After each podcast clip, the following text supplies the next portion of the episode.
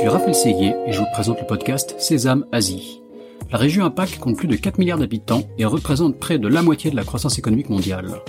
De nombreux Français sont donc venus s'installer ici, dans la région la plus dynamique au monde. Cependant, réussir en Asie n'est pas toujours facile. C'est pourquoi j'ai décidé de voyager de Hong Kong à Singapour en passant par Tokyo et Shanghai pour rencontrer ces Français qui ont réussi en Asie, percer leurs secrets et les partager avec vous. Si le podcast Sésame Asie vous plaît, n'oubliez pas de laisser 5 étoiles et un commentaire sur Apple Podcast, cela m'aide beaucoup. Je vous souhaite une bonne écoute. Bonjour Pascal. Bonjour Raphaël. Pascal Vio, euh, général manager de Ubic, merci de me recevoir euh, à Taïwan. Ça fait plaisir de faire un épisode à Taïwan et de visu. J'utilise mon nouveau matériel grâce à toi. Euh, on a une qualité de son qui va être top. Super. Euh, on va parler aujourd'hui de semi-conducteurs. Oui. Tu es un spécialiste euh, des semi-conducteurs, une, une, industrie euh, qui est au cœur de l'actualité, encore plus à Taïwan, bien sûr. -hmm. il y a une industrie, une, une, entreprise à Taïwan, TSMC, qui produit la moitié des puces dans le monde. Donc, si vous ne connaissez pas encore ce nom, TSMC, c'est à retenir, une entreprise d'une importance capitale. L'industrie représente 15% du PIB taïwanais, donc c'est oui. une industrie importante dans le monde, mais à Taïwan qui est cruciale. Euh, D'un point de vue géopolitique, bien sûr, dans la relation entre les États-Unis et la Chine, il y a Taïwan et donc il y a les semi-conducteurs. Euh, ces derniers mois, on a vu l'épisode de Huawei qui a démontré la dépendance de la Chine sur cette technologie clé. Euh, plus récemment, il y a aussi une pénurie de semi-conducteurs et beaucoup de puissances mondiales, européennes, américaines, qui demandent à Taïwan de les aider parce qu'il n'y a pas assez de puces. Ces puces se trouvent partout dans nos appareils électroniques. Tout à fait. Tu es donc expert dans ce domaine, on va développer tous ces sujets. Euh, tu représentes aussi la région de Grenoble, qui est la plus dynamique en France dans ce secteur, avec euh, notre champion français ST Micro. Euh, tu aides aussi les, les, entreprises françaises à s'implanter ici à Taïwan. Donc tu vas aussi nous parler de ça et un sujet récurrent sur le podcast, comment venir, venir faire du business en Asie, et donc là en particulier sur Taïwan. Euh, mais pour commencer, je vais te demander de te, de te présenter euh, brièvement, s'il te plaît, Pascal, oui. et peut-être de nous dire un peu plus sur, sur Ubic et tes activités professionnelles. Bien sûr, avec plaisir. Euh, donc voilà, Pascal Vio, ça fait 17 ans que je suis basé euh, à Taipei, à Taïwan. Euh, j'ai un background d'ingénieur, généraliste à la base. Et donc j'ai créé en, il y a une dizaine d'années une, une entreprise ici, à Taipei, qui s'appelle Ubic qui est une société de conseil et de services. Donc on est vraiment sur les deux aspects. On, on aide, euh, on, on, donne du, du, conseil à des entreprises, euh, y compris des grands groupes. Et puis on a surtout une dimension service. Donc service aux entreprises, euh, service aux startups. Euh, dans des domaines qui sont liés, donc comme on, comme on l'a dit, aux semi-conducteurs principalement, la nano-électronique, -hmm. euh, mais aussi euh, d'autres aspects technologiques, donc plutôt dans la, la haute technologie, le high-tech. Et donc c'est une des activités que qu'on a développées depuis euh, depuis euh, 10 ans en fait Mhm. euh, sur Taïwan. Alors on, on, utilise Taïwan comme une base, on est aussi sur euh, sur la région Asie, donc on, on, rayonne aussi à partir de, de Taipei, de Taïwan euh, sur la région, et on aide aussi nos clients et euh, à rayonner sur sur le, la région Asie. D'accord. Au-delà de ça. Voilà. Et donc c'est effectivement un sujet, la nanoélectronique, le semi-conducteur, qui est un peu au cœur euh, de l'activité, de nos activités euh, côté Ubic. Mm -hmm. euh, mais c'est aussi, c'est une des raisons pour lesquelles je suis à, à Taïwan et à Taipei. C'est évidemment, au, comme tu l'as dit, hein, au cœur de, de l'industrie de Taïwan. Et la place de Taïwan dans, dans cette filière-là est vraiment prépondérante. Mm -hmm. D'où ce positionnement stratégique pour nous Ubic pour aider les entreprises. Euh, nos clients. Donc, on, je représente aussi formellement euh, certaines euh, startups, PME. Mhm. Donc, il y en a une qui s'appelle Wise Integration, qui vient de Grenoble. D'accord. Et on va parler plus en détail plus tard, un peu plus tard, ouais. Et, et, on les aide typiquement à se développer sur Taïwan dans plusieurs dimensions. On peut les aider justement sur des aspects euh, opérationnels, donc mm -hmm. sous-traitance par exemple, mais aussi sur des aspects marketing, euh, de euh, prospection commerciale. Donc on est, on est vraiment sur, sur du, du service euh, de développement en fait à l'internationalisation de, de, ces entreprises dans différents aspects qui, qui vont du sourcing à, au marketing, euh, au business development. En fait. mmh, D'accord. Parce que si je comprends bien, c'est pas juste chercher des clients, non. mais peut-être l'exemple sera à la fois de produire à Taïwan et euh, de chercher du business. Quoi. Il y a les deux, a, les deux casquettes, c'est ça. Donc c'est ça l'intérêt de Taïwan, c'est qu'on a effectivement les deux les deux possibilités. il y a aussi toute une dimension importante qui est la coopération qui est aussi au cœur hein, du, de la nanoélectronique ou du semi-conducteur. Il y a énormément de, travail qui en, en mode partenarial en coopération. Et généralement, dans ce milieu-là, et particulièrement avec Taïwan, on a intérêt à rechercher ces partenariats qui sont bah, à 360 degrés ou 180 degrés. On peut vraiment travailler sur, sur à la fois des des thématiques euh, d'amélioration industrielle simplement, mhm. mais aussi euh, purement commerciale. Euh, et en combinant les deux, c'est là où on maximise en fait l'intérêt de, de, travailler avec avec l'écosystème taïwanais, on va dire, sur, sur ce semi-conducteur. Mhm. On va, on va, revenir au BABA parce qu'en fait, les semi-conducteurs, on en parle, mais même moi, le premier, je ne sais pas exactement qu'est-ce que c'est. Donc, on va, on va commencer par une petite introduction. Oui. Les semi-conducteurs pour les nuls. D'accord. Alors, semi-conducteur, c'est vrai que le nom est un peu marrant, hein, semi-conducteur, donc qui, qui, conduit. Alors, conducteur, on sent bien, hein, c'est ce qui conduit l'électricité. Alors, pourquoi semi? Alors, c'est une catégorie de matériaux, en fait, hein, euh, dont le principal et le plus connu est le silicium. Hein, mm -hmm. Donc, ce qui a donné euh, le Silicon Valley, enfin, tous ces aspects-là. Et euh, ces matériaux ont des propriétés effectivement euh, électroniques intéressantes. On, on, on, peut en fait les graver euh, pour euh, intégrer de façon très petite, donc micro, nanométrique, des éléments de base qui, qui sont de, des composants électroniques. Mhm. Donc le semi-conducteur permet en fait d'intégrer au niveau d'un matériau spécial, donc typiquement le, le, le silicone, euh, ce qu'on appelle les transistors, euh, qui est en fait l'élément infinitésimal, la, on va dire la cellule hein, euh, de, de, de, de, calcul de, électronique. Le jeu, c'est le nombre de transistors qu'on arrive à caser dans un. Le jeu, c'est la densité. Puce, exactement. C'est le max, c'est essayer de maximiser en fait ces transistors et ces circuits pour miniaturiser au maximum tout appareil électronique. Mhm. Donc le semi-conducteur permet de faire ça, c'est-à-dire qu'on un circuit électronique de base, on peut en fait le, le graver de façon extrêmement euh, fine, précise, sur un matériau particulier, ce qui permet en fait de densifier au maximum la puissance de calcul, de traitement des données, etc. Pour avoir en fait ce qu'on appelle un circuit intégré, IC mhm. en anglais, hein, qui en fait euh, au niveau d'un composant. Donc, on va le voir, ça est un composant, mais à l'intérieur du composant, il y a une complexité de circuits qui permet de traiter des données, de transmettre des données en radiofréquence, euh, de calculer, de, de, enfin, de faire un, certain nombre de choses que, que l'électronique euh, peut le faire. Mais au niveau nanométrique, donc vraiment mhm. très très petit. Et on, parle des microprocesseurs ou on parle de plein plein de familles différentes de... Donc le microprocesseur, c'est une catégorie de, de, mhm. composants, une catégorie de semi-conducteurs qui permet de calculer. Mhm. euh, mais on donc parle le cœur de l'ordinateur voilà, ou du téléphone. Quoi, exactement, c'est le moteur en fait. Le moteur, hein, le moteur euh, d'un PC, d'un smartphone. Mais il y a effectivement aussi tout ce qui est capteur. Hein, euh, un microphone, ça peut être aussi fait en silicium, ça peut être un semi-conducteur. Tout ce qui est maintenant caméra, c'est aussi du semi-conducteur, donc la prise d'image. Hein, euh, le capteur de la caméra, le capteur de la caméra, c'est aussi du semi-conducteur. Mm -hmm. Il y a aussi tout ce qui va être radio, donc toute la transmission, évidemment, hein, sur un smartphone. On parle de radiofréquence, hein, donc euh, recevoir des données, téléphoner, envoyer des données sur Internet, euh, 1G, 2G, 4G, 5G. Enfin, tout ça, c'est aussi euh, à la base des semi-conducteurs qui permettent d'envoyer des données, de recevoir des données. Euh, donc il y a vraiment tout, énormément de familles en fait de, de, de composants mmh. et chaque famille va nécessiter plus ou moins la haute des, enfin, des, des niveaux différents en fait de, de technologie, mais ça reste une, du semi-conducteur, c'est-à-dire sur un, un substrat euh, type silicium euh, qui va permettre en fait de euh, d'intégrer au maximum ces aspects-là. -hmm. Et ce qui est intéressant de voir, c'est cette tendance à la miniaturisation. C'est vraiment le, le semi-conducteur. C'est si on regarde l'historique du semi-conducteur, il y a cette fameuse loi de Moore Hein, qui a été euh, prédite euh, dans les années 60, hein, qui, mm -hmm. dit, mhm. qui dit qu'en fait il y a une, cette densification de, de transistors euh, est doublée tous les deux ans.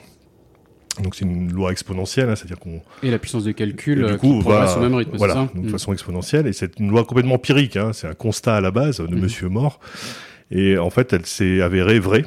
Donc depuis les années 60 jusqu'à maintenant, on va dire. Euh, c'est-à-dire qu'on a cette tous les deux ans en fait un doublement en fait de la densité euh, de ces fameux transistors et du coup on va dire un doublement de la capacité à nos microprocesseurs d'aller plus vite et d'aller euh, de miniaturiser au maximum les choses. -hmm. C'est pour ça qu'on a des appareils électroniques de plus en plus performants euh, tout en maintenant un coût qui est à peu près stable et c'est ça le miracle du semi-conducteur en fait. Mmh. Hein. C'est pour ça qu'on voit chaque euh, tous les deux ans des nouvelles générations de produits qui arrivent, que ce soit un PC, que ce soit de un plus en plus performant. Voilà. Ça veut dire qu'en termes de software, on a aussi la, la, la, puissance de calcul qui permet de faire tourner des softwares de plus en plus voilà. complexes. Mmh. Sinon, en termes de programmation, ce serait bien plus difficile si on était contraint. Donc, euh, Exactement. Plein d'influence. Voilà. Après, le semi-conducteur permet effectivement de développer bah, tout ce qui va autour, hein, euh, dont le software, mmh. euh, et, peut, et, permet de contrôler tout ça de façon fine et, et d'avancer. Donc en fait, le semi-conducteur nous a permis en fait d'avoir ces appareils électroniques disponibles de façon abordable mm. et de plus en plus performants. Et donc on peut créer, on peut innover au-delà de ça avec des applications avec, euh, avec du software, avec de l'intelligence artificielle typiquement, mhm. qui vient de se greffer par ailleurs. Et une question idiote, mhm. pourquoi, pourquoi aussi petit? Est-ce que dans, dans, dans, le smartphone, on comprend qu'il faut que ce soit hyper miniaturisé, mhm. Mais bon, maintenant les voitures, on a vu avec l'exemple par exemple de la de l'Allemagne euh, qui a des problèmes de production parce qu'il euh, manque de puces et ils demandent à Taïwan de les, de les aider. Mais est-ce que dans une voiture, on pourrait pas se permettre d'avoir des puces deux fois plus grosses? Parce que voilà, il y a plus de place quoi. Alors c'est vrai que c'est une bonne question et on voit qu'on voit que par exemple l'électronique euh, ne suit pas forcément les mêmes les mêmes les mêmes règles que l'électronique en public. Mhm euh, il va pas forcément chercher les choses de toute, toute dernière génération. Effectivement, le, le, le milieu de l'automobile est plutôt conservateur à la base. Il y a aussi des problèmes de sécurité, des choses comme ça qu'ils doivent conserver. Et donc, il y a toujours un compromis. Hein, c'est toujours un trade-off, un compromis entre euh, la performance, la miniaturisation et aussi la fiabilité.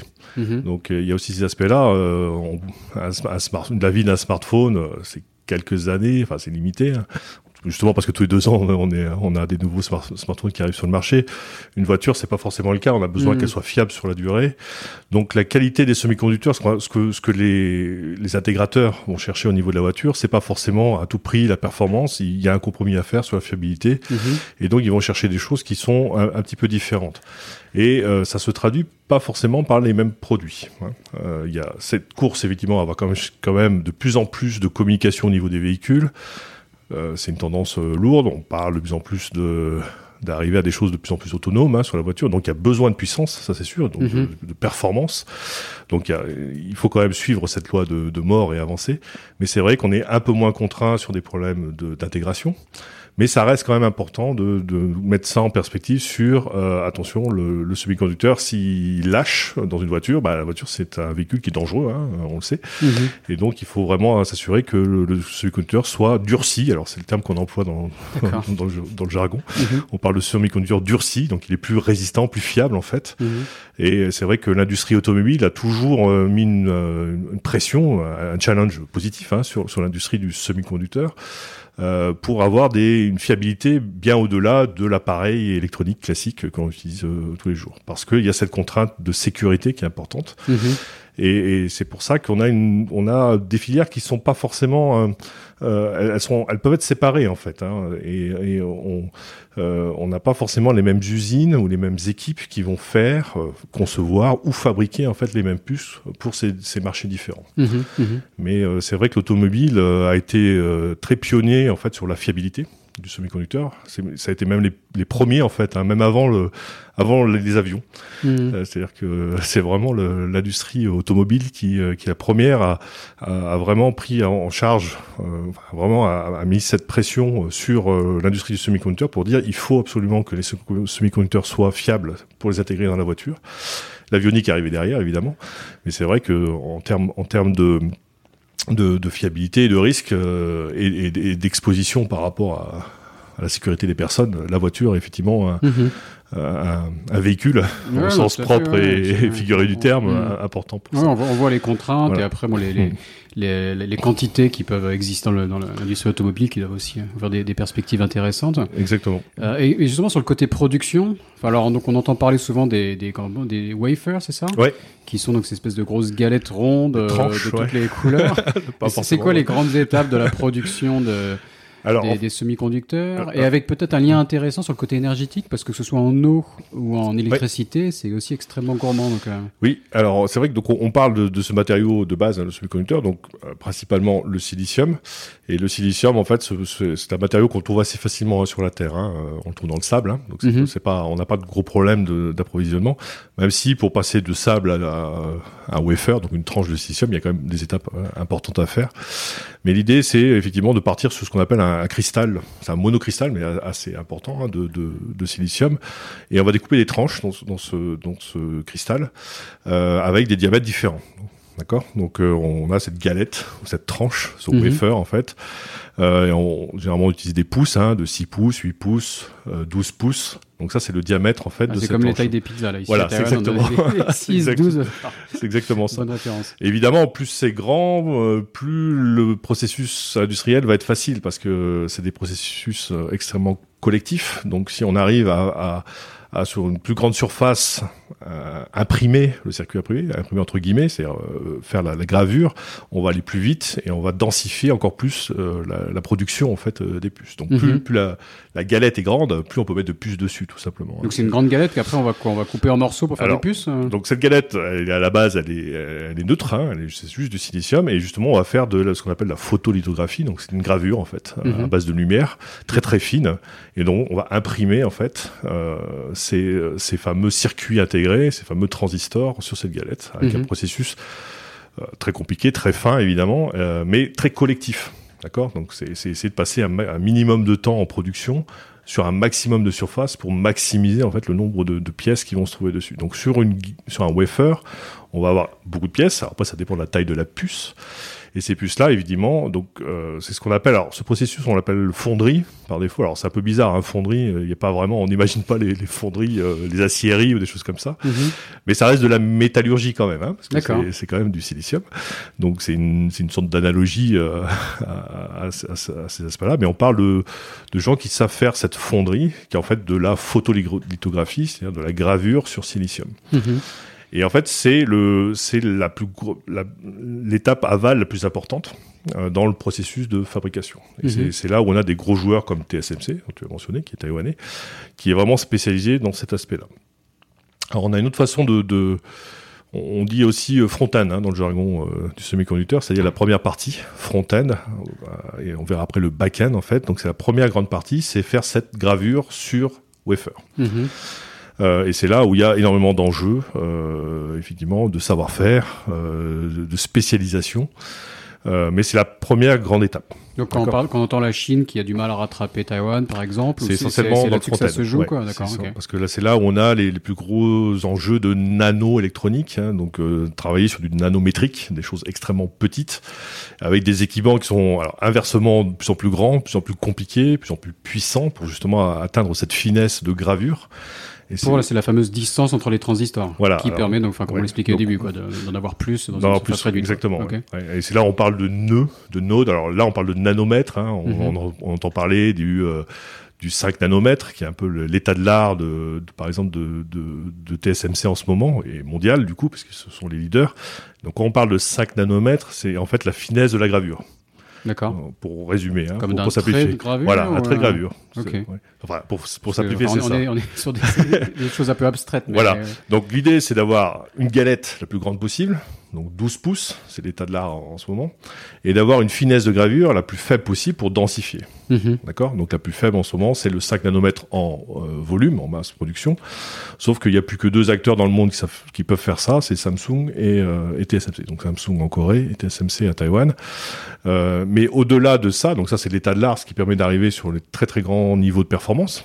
Donc c'est ce qui est utilisé pour la 5G, pour, pour les dernières générations d'appareils mais il y a tout un, un, tissu industriel mondial euh, qui continue à travailler sur d'autres nœuds, donc d'autres finesses de gravure plus élevées, hein, euh, euh du, du, 14 nanomètres, du 28 nanomètres, euh, voire même au-delà, et des tailles de, de wafer différentes. Donc c'est pas forcément du 12 pouces, ça peut être du 8 pouces typiquement. Donc en mhm. fait, il y a encore énormément d'usines, ce qui est en fait les usines plus matures, d'ancienne génération, mais qui continuent en fait à tourner et à alimenter justement d'autres d'autres besoins qui vont pas forcément nécessiter ce niveau de gravure euh, ou ce niveau de rendement ou de, densité sur sur les wafers. Mhm. Donc le front-end c'est vraiment c'est vraiment le cœur de des enjeux hein, euh, technologiques, euh, géopolitiques aussi, et surtout on arrive un peu en butée de cette fameuse loi de mort, c'est-à-dire que finalement il y a très il y a presque plus d'acteurs qui sont capables de la suivre et d'arriver à ce niveau de à ce niveau de finesse. On mhm. parle de deux deux acteurs, seulement deux acteurs qui arrivent. On va parler un peu après de l'organisation de l'industrie et des quelques acteurs euh, clés. Voilà. Mais le front-end, c'est ça. D'accord. Et, et, et, le front-end, c'est important, mais on oublie aussi qu'il y a du back-end, justement. Donc, euh, ce qui se passe passer en aval, c'est-à-dire que ces puces-là, donc ces wafers-là, pardon, donc ils sont imprimés sur ces, sur ces, sur ces wafers. On va effectivement les découper, on va faire un certain nombre d'actions dessus, et ensuite on va les mettre en boîtier. Hein, c'est pour ça que quand on achète un composant ou si on ouvre un, si on a la possibilité d'ouvrir un, PC, on va voir ces, ces, petits boîtiers de couleur noire généralement. Ce qu'on appelle le packaging, c'est ça? Ce qu'on appelle le packaging et le test. Euh, donc ce qu'on appelle le back-end, mhm. l'assemblage. Euh, en packaging, c'est un peu, euh, voilà, comment le traduire justement euh, C'est pas, c'est pas. Le... Alors dans le jargon, on, on parle de packing pour l'aspect euh, mettre dans des cartons en fait. Hein, euh, et packaging, c'est vraiment la mise en boîtier, c'est-à-dire finalement protéger cette puce de silicium qui est assez fragile pour, la- pour mettre une protection mécanique, thermique, et aussi faire la connexion électrique, parce qu'il faut bien sortir évidemment, le, le- sortir et entrer les, les- courants électriques euh, au niveau de cette puce. Et donc c'est, il faut bien, il y a donc il y a des, euh, des pads, enfin des, des, des contacts électriques qui sont mis. Est-ce euh, qu'il n'y a pas un effet bottleneck sur les sorties justement quand on Bah a si, tellement de transistors dans un petit espace, mais après C'est tout l'enjeu. les fils qui viennent se connecter. C'est tout on l'enjeu. Ah. C'est tout l'enjeu, effectivement. Euh, C'est, comment sortir de, quelque chose qui est nanométrique à quelque chose qui est plus millimétrique hein, Mhm. euh, derrière. Et c'est tout l'enjeu de la, la distribution de, de, de- des entrées-sorties électriques. Et c'est pour ça qu'il y a aussi une pression sur l'électronique euh, classique hein, pour pouvoir euh, aussi travailler sur une miniaturisation de ces contacts électriques au niveau des cartes mères, des choses comme ça. Donc il y Mhm. a tout un, un effet euh, aval qui est important pour pouvoir justement faire ça, Tu, tu m'as parlé aussi des, des puces qui commençaient à être imprimées. Est-ce que c'est lié à ça ou non Pas du tout? Alors, alors, pas dans ce sens-là. Mais il y a une autre tendance qui est intéressante, c'est empiler les puces aussi. C'est-à-dire que finalement, dans un boîtier, pourquoi en mettre qu'une seule puce? On peut Mhm. finalement essayer d'en mettre plusieurs Ouais. et travailler sur des interconnexions entre puces, donc au niveau nanométrique à ce moment-là, ou, ou, euh, donc vraiment très très fin. Donc c'est une tendance, euh, on parle d'intégration en trois dimensions. C'est une tendance assez lourde qui nécessite aussi beaucoup d'investissement et, et des technologies euh, importantes. Et il y a tout un enjeu aussi de travailler sur cet aspect-là. Donc Plutôt le- que de faire une maison à un étage, pourquoi Voilà, pas faire un exactement. gratte-ciel quoi. Exactement. C'est assez marrant parce que d'ailleurs, moi, moi, enfin, quand j'ai commencé à travailler dans le semi-conducteur, on on n'arrêtait pas de me parler de real estate. Euh, donc, euh, et je me disais, mais pourquoi on parle de real estate? Et en fait, c'est dans le jargon du semi-conducteur, on parle de real estate au niveau du wafer. C'est-à-dire comment justement euh, travailler sur euh, ma- maximiser le real estate, Mhm. l'empreinte en fait de, de ces circuits-là au niveau d'un wafer. C'est comme si on gérait en fait euh, le, le- l'espace en fait. Et dois dernièrement, rigoler là, on sent les, Bah oui.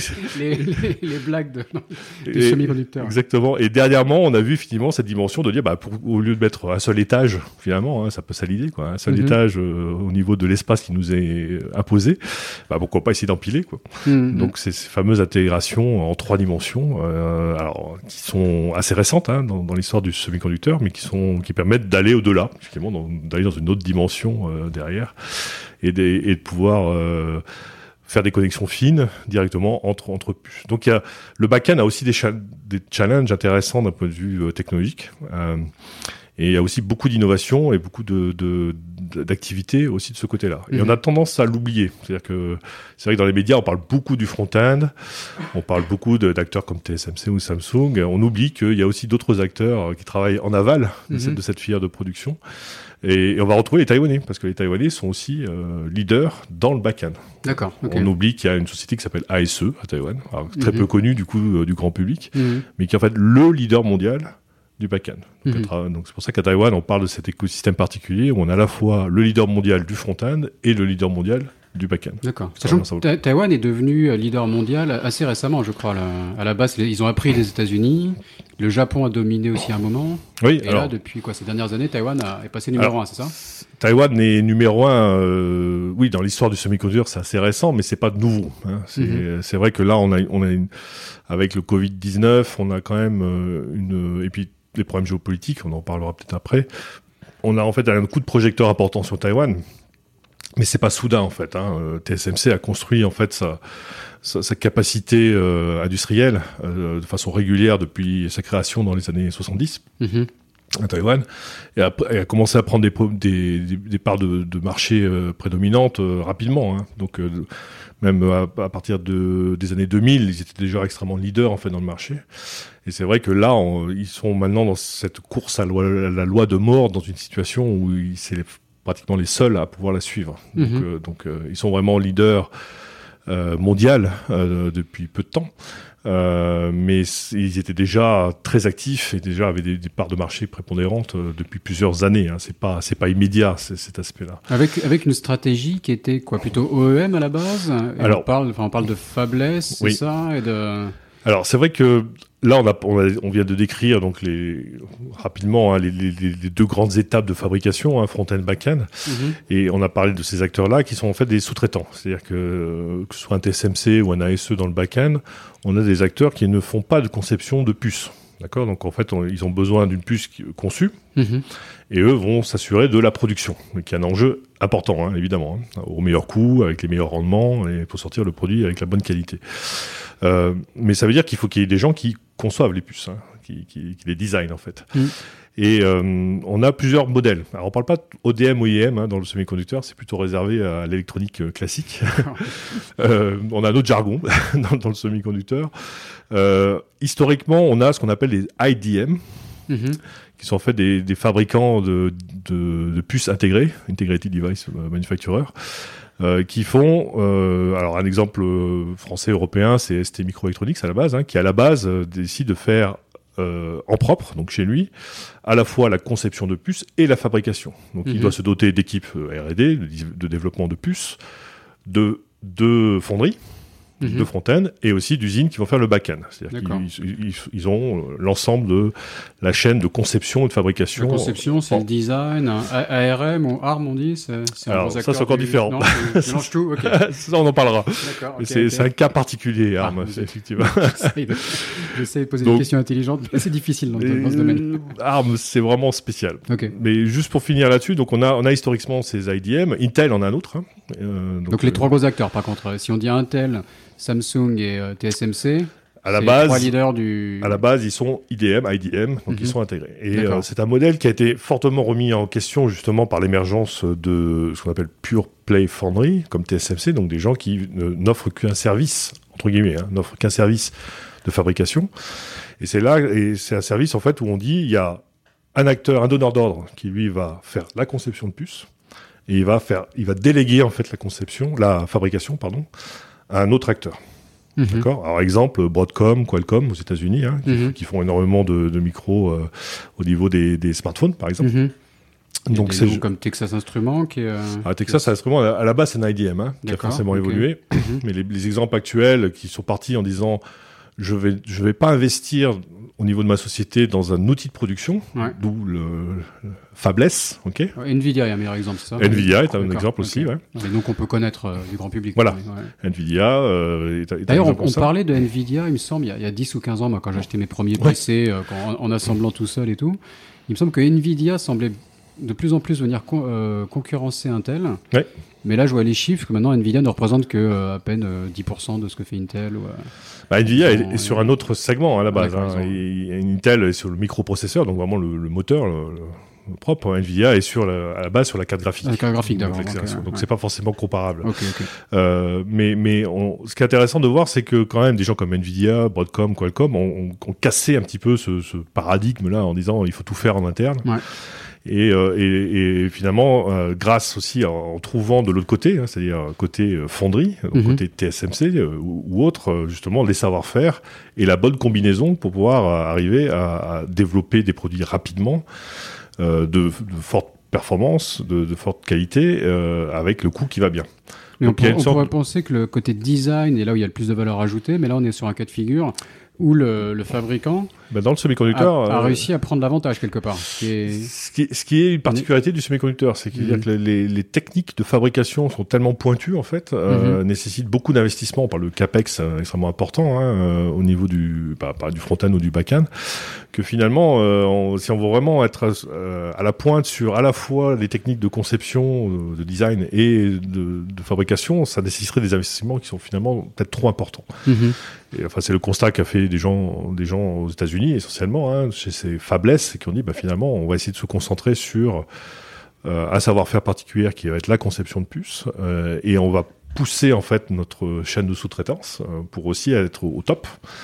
Et eux vont investir dans leur propre euh, usine pour arriver à arriver à ces fameux nœuds de 5 nanomètres et à ces tranches de 12 pouces mhm. typiquement. Donc euh, c'est cette dichotomie là qui est, qui est assez euh, intéressante euh, et assez particulière hein, au semi-conducteur. effectivement. et effectivement, il y a eu des grands débats au démarrage, disant ça marchera, ça marchera jamais, ça, etc. Et l'histoire montre que ça marche. C'est-à-dire mhm. que finalement, ce qui se passe en ce moment, les fameux IDM ont tendance à euh, sous-traiter une partie de leur production. Donc, euh, quand on parle ST Micro, historiquement, euh, comme un IDM, donc complètement donc, ST Micro, donc qui est entreprise enfin, européenne, franco-italienne, européenne, au, CAC 40, voilà. Ça donc, et qui est un peu, leader, vu, depuis, la, vu depuis la France, c'est un peu notre notre entreprise principale du secteur, notre champion. notre champion français, et ils sont dans le top 3 européen. Il y a trois mhm. grands acteurs en Europe. Mais d'un point de vue mondial, l'Europe, quand on regarde la, j'ai une carte ah bah du monde un peu, c'est les États-Unis et l'Asie. Et l'Europe, notre champion, l'échelle mondiale n'est qu'un acteur parmi d'autres dans les petits. Parce que finalement, ce modèle IDM a trouvé ses limites. Alors, ST mhm. a, changé de stratégie hein, au cours de sa vie, évidemment, justement. Donc, a ouvert la sous-traitance. Mhm. C'est pour ça qu'on parle de Fab Light hein, dans le jargon. Donc, c'est pas forcément, c'est ni Fabless ni IDM, c'est entre les deux justement. Mhm. Donc, euh, ST Micro sous-traite aussi. Donc il fait pas tout en interne. Et qu'est-ce que fait ST quoi Enfin vu que c'est une boîte française, on peut on peut s'arrêter une seconde sur le mhm. sujet. C'est quoi les spécificités Enfin en termes, ils font des puces pour l'iPhone par exemple. Alors ils euh, font beaucoup. Oui, oui, ils font des. Ils ont aussi des grands donneurs d'ordre. Euh, on va les retrouver. On va retrouver beaucoup de puces euh, ST Micro dans les dans les smartphones hein, typiquement, mais pas forcément au niveau du, du moteur. Mhm. D'accord Donc eux, ils vont travailler sur plein d'autres choses. Donc la radiofréquence. La, la reconnaissance euh, faciale, non Ils vont travailler sur euh, tout ce qui va être imageur, euh, photonique, par exemple. Ils vont travailler sur sur tout ce qu'on appelle, alors c'est une catégorie, c'est un jargon, on parle de MEMS, mais c'est tous les capteurs en fait qui sont qui, qui permettent de, de se géolocaliser il y a le GPS hein, ou le GNSS d'une part, mais il n'y a pas que ça. Il y a, y a des capteurs. Gyroscope, accéléromètre, ce genre de choses. Appelle les IMU, euh, donc tout ce qui est mesure inertielle en fait, mhm. qui permet bah, du, euh, de prendre un signal satellitaire, de se retrouver sur une carte, et puis ensuite de, de pouvoir euh, marcher ou avancer avec un vélo, avec une voiture, ou, et, et, de pouvoir suivre en fait une trajectoire. Mhm. Donc là, il y a un certain nombre de capteurs qu'on voit pas, hein, mais qui sont extrêmement importants euh, et qui sont les, les, Européens historiquement. ST Micro est un leader effectivement dans, dans, ces, dans ces capteurs. En fait, ce sont des capteurs euh, qui vont mesurer une accélération, ils vont mesurer un changement de, de, mhm. de rotation, euh, qui vont mesurer euh, le pôle Nord tout simplement. Hein. Il y a un compas en fait, une boussole en fait dedans. Mhm. Et on a, on a euh, donc euh, beaucoup de, de chips, hein, de, de, de, composants euh, qui sont, qui viennent en fait de, tester micro, typiquement là-dessus. D'accord. Plus la, plus la radiofréquence, plus d'autres, d'autres, d'autres chips, mais pas forcément dans le, dans le cœur, dans le, mhm. dans Parce que ça fait un peu la transition avec ce que veut faire l'Union européenne, où voilà, on se rend compte d'un certain retard et d'une dépendance envers d'autres pays. Donc il y a des actions pour essayer de rattraper ce retard. Est-ce que c'est possible? Parce qu'on est sur tellement de pointes bah oui. avec un retard que j'imagine qui doit être conséquent. Donc c'est vrai qu'on a, on a, comme on l'a dit, hein, euh, des acteurs en Asie, donc Corée et Taïwan, hein, qui, sont au, top au, niveau euh, fabrication de, de, de puces. Euh, et euh, c'est vrai que le Covid-19, le, alors ça s'est amorcé un petit peu même avant parce qu'on on a eu cette, euh, cette guerre un petit peu géopolitique qui s'est mise en place entre les États-Unis et la Chine, qui en fait a commencé en, donc en 2019 typiquement, avant le Covid, et qui a commencé à mettre en en avant, d'un point de vue médiatique en tout cas, euh, ces, problématiques de souveraineté. Mhm. finalement, euh, il y a une concentration presque monopolitique hein, de, de, la technologie et des savoir-faire sur quelques acteurs, essentiellement en Asie. Euh, donc les Américains ont commencé à dire bah, est-ce que c'est normal? Est-ce qu'on ne prend pas un risque par rapport à ça? Et c'est vrai qu'avec le Covid-19, on a eu euh, bah, un certain nombre de, de révélateurs euh, mhm. et, et, une prise de conscience, on, va dire politique pour l'instant. Et ce qu'on a pour l'instant au niveau de l'Europe, c'est... Pourquoi avec le Covid Quel est le lien euh... Alors le Covid a eu deux, deux, impacts intéressants. Le premier impact, c'est que pendant le Covid, le semi-conducteur a carburé de folie. Mhm. Donc en fait, il y, y, a eu une, surdemande de, de, donc l'industrie euh, semi-conducteur a plutôt euh, augmenté pendant pendant la crise, pendant la pandémie. Alors mhm. pourquoi? Parce qu'il y a une demande énormément euh, bah, d'appareils électroniques, tout simplement, liés à la pandémie, travailler à la mhm. maison, étudier à la maison, investir dans ces dans ces appareils-là.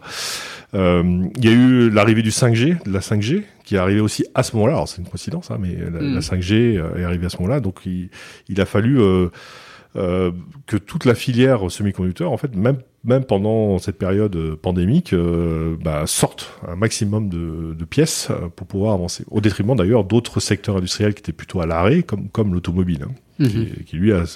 et c'est là que le redémarrage est difficile. Et c'est là qu'on a eu ce stop and go, hein, donc un arrêt à un moment de, enfin, de la demande semi, du semi-conducteur pour l'automobile, et puis un redémarrage Et alors que dans le semi-conducteur pour les appareils électroniques, ça, au contraire, ça s'est accéléré pendant le pendant le Covid. Mhm. D'où cet aspect révélateur hein, du Covid en fait sur, sur ce qui se passe.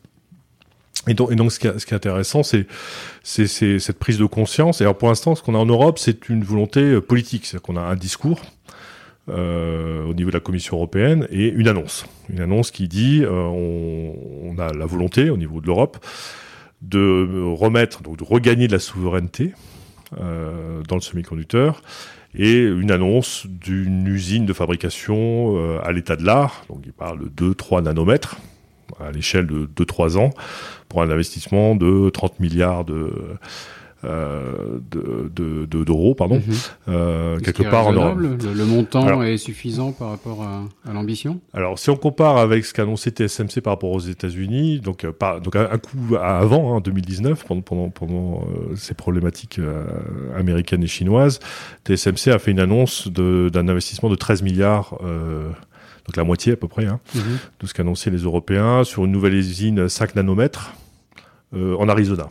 D'accord. Mhm. Donc, euh, donc on peut comparer un petit peu du coup euh, l'annonce plutôt américaine, enfin l'incitation, on va dire, des Américains euh, à TSMC de mettre une usine 5 nanomètres à, 13 milliards, et les Européens qui disent bah c'est à peu près le double, quoi, 30 milliards. Mais en le faisant tout seul ou en Alors justement, pour l'instant, on est au niveau de l'annonce politique.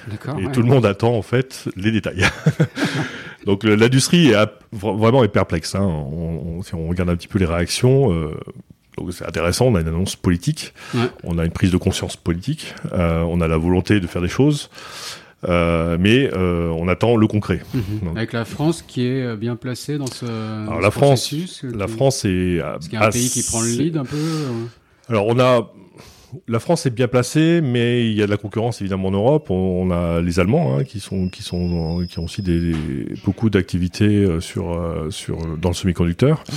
On a euh, en Europe du Nord aussi les Pays-Bas et la Belgique. Alors, aux Pays-Bas, on a un acteur important qui s'appelle ASML, qui fait ces fameux équipements pour faire cette photolithographie, cette gravure fine, hein, qui est le mhm. leader mondial et qui est le seul en fait à pouvoir sortir ces équipements de production qui vont se retrouver chez TSMC ou chez Samsung. Mhm. Donc on a la chance quand même d'avoir en Europe euh, un leader important au niveau de l'équipement de production et personne n'arrive à, à, faire la même chose qu'eux. Hein. Donc c'est un atout hein, pour l'Europe, clairement. Euh, mais on voit bien que voilà, les, les, euh, c'est réparti un petit peu au, niveau de l'Europe. C'est pas que la France ou que euh, les Pays-Bas ou, ou, l'Allemagne. Donc il y a une question évidemment de positionnement euh, géographique qui va être mhm. intéressante à regarder. Et surtout, c'est euh, faire une usine. oui, c'est très bien, mais il faut la remplir après l'usine. Mhm. Et où, où vont être les donneurs d'ordre Qu'est-ce qu'on va faire avec cette usine? Et tout ça, c'est une feuille blanche pour l'instant. Euh, donc la Commission européenne nous donne rendez-vous euh, au prochain trimestre, au, troisième trimestre, avec plus de précision là-dessus. Malgré tout, et c'est aussi mon avis, il y a beaucoup de scepticisme sur l'intérêt de faire ça, parce que 30 milliards pour faire une usine, bon, très bien. Mais euh, si on veut vraiment essayer de rattraper le retard, c'est pas juste mettre une usine en fait. Ce serait bien aller au-delà en fait. Il faudra investir des, euh, sur plusieurs années, peut-être avoir un plan pluriannuel d'investissement euh, qui irait à, à, niveau de 50 milliards tous les ans, par exemple, pour mhm. essayer d'arriver sur, je sais pas, 5-6 ans, par exemple, pour arriver à, à y arriver. Et ça, c'est très compliqué et c'est pratiquement impossible à imaginer mhm. au niveau de l'Europe. Parce qu'en comparaison, l'annonce de 100 milliards de TSMC récente, elle est sur quel sujet? Euh, Donc c'est un investissement propre, donc au niveau pas d'un État, mais d'une entreprise. Et on voit bien, on voit bien la différence d'échelle. Euh, c'est-à-dire que euh, pour cette année, ils ont annoncé 20, 25, 28 milliards euh, d'investissements sur 2021. Mhm. Donc juste au niveau de TSMC avec leur, leur parc d'usine et ils ont dit on va on va investir 100 milliards effectivement sur les trois ans à venir en mhm. tout et on voit bien le les différences d'échelle effectivement qu'il faut pour à la fois un TSMC justement continuer sur sa loi de mort donc mm. c'est ce niveau d'investissement au niveau d'une entreprise hein, pour y arriver. Et l'Europe qui annonce 30 milliards pour essayer de rattraper un retard, un retard, un certain retard, euh, mais mais on voit bien que c'est pas du tout les mêmes courses quoi. Mhm. Parce que donc la loi de Moore existe encore ou euh... Alors ça c'est grand, c'est un grand débat, c'est un débat euh, philosophique même, je dirais. Ah euh... c'est concret, non, non, on, y, arrive, on n'y arrive pas. On y arrive toujours. TSMC y arrive toujours. Ah, Samsung y arrive toujours. Donc on a deux qui continuent à penser qu'ils y arrivent. voilà. Après, il y a plein de gens qui disent bon bah oh, peut-être qu'ils vont y arriver, peut-être qu'ils vont pas y arriver. Donc ça sert à rien de continuer à travailler sur cette loi de Moore. On va travailler sur le more than more, donc c'est le jeu de mots hein, en anglais. Ça va être de trouver d'autres choses et ces fameuses voies de d'empiler des puces, euh, de faire des choses hétérogènes, travailler sur des nouveaux matériaux euh, typiquement. Mhm. Pas forcément que du silicium, mais travailler sur d'autres matériaux. Enfin, continuer à innover, mais pas forcément uniquement dans la loi de mort hein, et, sa trajectoire. Il y a mhm. d'autres trajectoires possibles et c'est vraiment ces trajectoires-là qui sont intéressantes à, explorer. Et donc il y a vraiment deux camps. Hein. il, y a, il, y a, le camp qui disent non mais la loi de mort c'est bon, il va continuer, on va toujours réussir parce que le silicium c'est vraiment le, le, matériau magique. Hein. Mhm. On va toujours y arriver à coup d'investissement massif, à coup de savoir-faire. Et puis il y en a d'autres qui disent bah non il faut il faut trouver d'autres trajectoires parce que ça s'épuise. donc c'est vrai qu'on voit un essoufflement. Soit c'est impossible, soit c'est même trop cher parce qu'il faut que ça vaille le coup. Puis on voit cet entonnoir. Il y, en a plus que deux qui arrivent dans le monde. Mhm. avec, euh, avec une seule entreprise ASML en Europe qui est capable de faire l'équipement pour faire ça. Donc on mhm. voit bien que ça devient critique quelque part. On, mhm. arrive un peu à un, niveau, à un point de, un bottleneck hein, de, de, cette loi. Donc, donc l'enjeu, il, il, est là. Et alors voilà, on a vraiment deux camps euh, très, très, très tranchés. Hein, on va avoir des gens qui vont dire non, mais c'est bon, elle est morte. la loi de mort est morte. Sauf qu'on entend ça à peu près tous les ans. et puis on a. Euh, elle ressuscite Elle ressuscite parce qu'on a encore euh, cette capacité d'investissement massif d'un TSMC ou d'un Samsung, quoi, tout simplement, hein, qui mmh. continue à injecter euh, des milliards, des centaines de milliards d'euros, ce qui est, ce qui est de dollars, enfin peu importe, dans, en propre sur sur leur sur leur outil de, mmh. de production, ce qui ce qui ce mmh. qui est ce qui est très enfin ce qui non non c'est extraordinaire, extraordinaire. Et, et, la Chine à côté de ça donc la Chine fait des investissements assez massifs Alors, la Chine bénéficie euh, on a parlé un peu de la, des relations avec les États-Unis. On a eu l'exemple Huawei, qui était assez intéressant. Mhm. quand même, si on, si on coupe le robinet des, des microprocesseurs euh, étrangers, enfin taïwanais ou étrangers pour euh, la Chine, ça peut avoir des conséquences très graves. Mais donc, ils veulent rattraper leur retard et ils font des investissements massifs. Hein. Voilà, donc, donc, la Chine a bien compris l'intérêt du semi-conducteur, l'intérêt stratégique, euh, et a compris qu'il a été en retard. Donc, mhm. elle, elle, a commencé à, injecter énormément d'argent et à dire il faut qu'on rattrape le retard. Euh, donc, elle a commencé par investir beaucoup d'argent dans la conception de puces. Donc ça, faut pas l'oublier. Hein. C'est-à-dire qu'il y a eu euh, l'émergence de de, de, de, design house, donc de fabless euh, en Chine importantes, qui sont capables de faire ces, de, de, concevoir ces puces, de faire le design des puces. Mhm. Donc, donc, ça, c'était un premier mouvement qui a commencé à, à rattraper un peu le retard en Chine et, et, de faire émerger des euh, bah, c'est Huawei et puis c'est iSilicon donc c'est la branche la branche Fabless euh, qui fait qui fait les puces pour euh, pour Huawei. Euh, et avec un niveau de savoir-faire euh, vraiment important et des prises de marché intéressantes sur le marché domestique. Le marché chinois est tellement important que effectivement il y a la place pour faire émerger une filière de conception de puces chinoise d'abord pour le marché chinois et puis évidemment après pour, pour le reste du monde. Mhm. Avec des donneurs d'ordre, des intégrateurs, les Huawei, les Mi, enfin toutes ces marques euh, euh, chinoises qui, qui sont de plus en plus euh, importantes hein, mhm. derrière. Donc ça c'était la première, le premier niveau. Ensuite le gouvernement chinois, enfin l'administration chinoise a compris qu'il y avait un autre problème, c'était la, fabrication, et donc a commencé à injecter énormément d'argent à la fois sur le back-end et sur le front-end. Alors les niveaux d'investissement dans, dans, le back-end sont beaucoup plus faibles hein, que, que dans le front-end, donc ils ont vraiment euh, eu la possibilité de, de, de, créer des usines ou d'améliorer des usines pour justement avoir des capacités en back-end euh, suffisantes et à l'état de l'art, on va dire, sur, euh, sur, sur la Chine. Reste le problème du front-end, comme on l'a dit, qui est vraiment le point crucial et le point le plus difficile, euh, techniquement parlant, mhm. et d'un point de vue technologique. Ouais. Et, et c'est là où l'argent ne manque pas en Chine, clairement. Les cerveaux, ils en trouvent. Donc il y a une fuite de cerveau, hein, typiquement. d'espionnage de, de, et, de, chasser les, les de, talents de, TSMC, de Taïwan, ouais, exactement. Euh, donc ils arrivent à trouver les talents. Il va y avoir une, une guerre euh, secrète. Enfin, Taïwan doit se défendre, j'imagine. Enfin, ça doit être assez. Euh... C'est oui. Alors en termes de cybersécurité, c'est sûr. Mais bon, après, bah, éviter les gens de partir en Chine, c'est pas facile. Hein. Si les salaires sont doublés, triplés, mmh. quadruplés. Ouais, pareil, quand on parle de package euh, monstrueux, on peut refuser. Quoi. voilà. Donc ça, c'est difficile après à contrôler, mais, mais c'est vrai qu'on et c'est pas nouveau non plus. Hein, le transfert des, des, des cerveaux euh, taïwanais vers la Chine, c'est pas c'est pas euh, ça, ça, existe depuis plusieurs années. Hein. Mais euh, il reste quand même un, un, problème fondamental en Chine qui est finalement ce savoir-faire particulier, c'est-à-dire faire de la production grande échelle, ultra fine sur des sur des grands wafers. Mmh. Et ça, malgré tout, c'est compliqué. Enfin, c'est très mmh. compliqué. Et l'autre problématique qui est extrêmement importante que, que les gens oublient, enfin, dans les analyses, c'est qu'il faut des machines de production pour faire ça.